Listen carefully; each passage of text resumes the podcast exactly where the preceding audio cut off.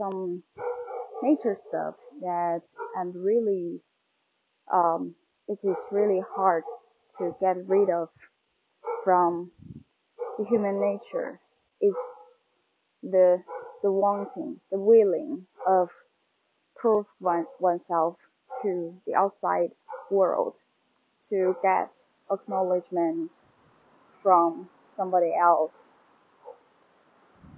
Um, I feel this is um, um, this is a paradox, or say, it is sometimes it is a positive motivation and driving force, and sometimes it is like poison and some, you know, pressure, some depression, source of depression.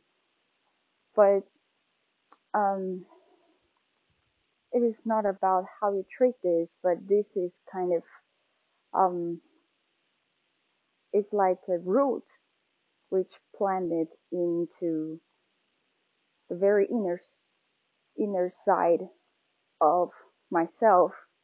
I think from um, very since I was a kid or since I was very young, it is a it is a force. It's it's a natural force. It's not something that's mechanical or artificial that you can control it or you can design it.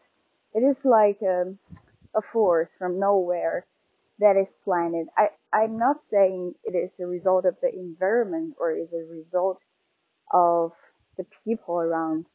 I think it's, it's it is something um it is a natural force that is planted inside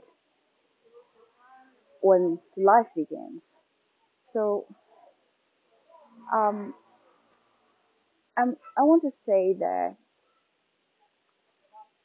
probably in need um, a lot of practice to take care of this force or try to um, get along with this natural force. Because as I said it has the certain uh, inevitable feature of being natural. So it's not possible for you to kill it or get out of it, um, get rid of it completely. Because it is something trains you and it is something makes you um, think of a lot of think of and take a lot of actions to be with be with it. It is like um, so this force is really, it's really like a paradox because when you, um, there are a lot of situations that you are, you, you just recognize the existence of this force and, and you keep reminding yourself, um, and gradually you, you start realizing that the only way is to uh, find a way to be with it or to um, stay with it. The the willing to get yourself proved. Sometimes it's a maze, and we all have we, we, we all can say we all um, sort of uh, superficially knew that the only one you have to prove to is yourself.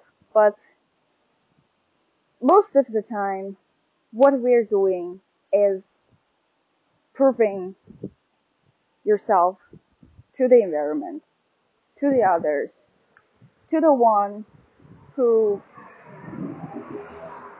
do the things that one needs, do the things, sorry, do the things that one, the, those people need, do the things that those people want to see, do the things that those people want you to do.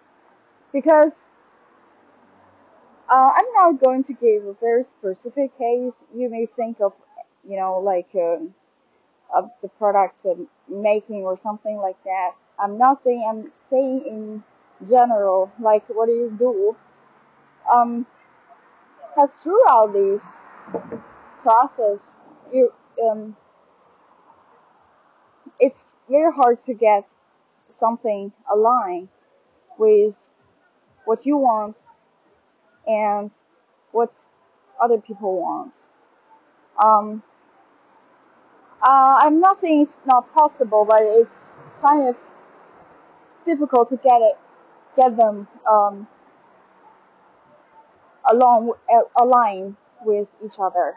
So you usually, so the feeling to get yourself proved to people is really, it's really interesting because I find, um,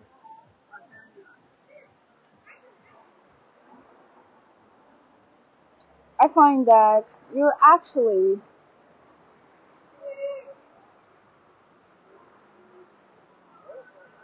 you're painful.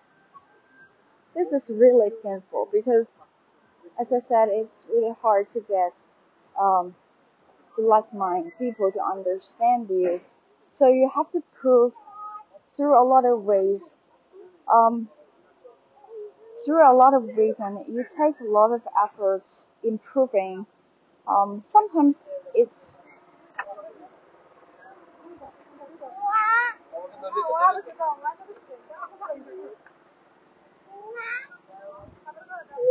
you feel really tired and really depressed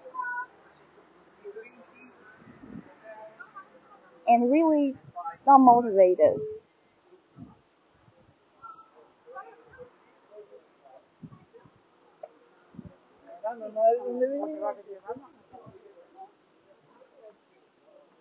I think it's it's it's the record it's the desire to get some positive feedback because I think every desire every thing that you ask for like you want to prove um, you need certain um, not not necessarily positive but some feedback in terms you know some feedbacks in order to um, push you to continue or push you to practice or to experience or to try. So it's like a force um, to it's like a force to get you but but most of the time I don't think we can get this kind of force from other people. Other um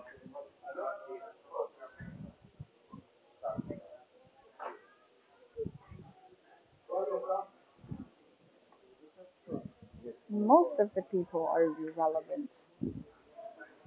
They're really really irrelevant. When you say like um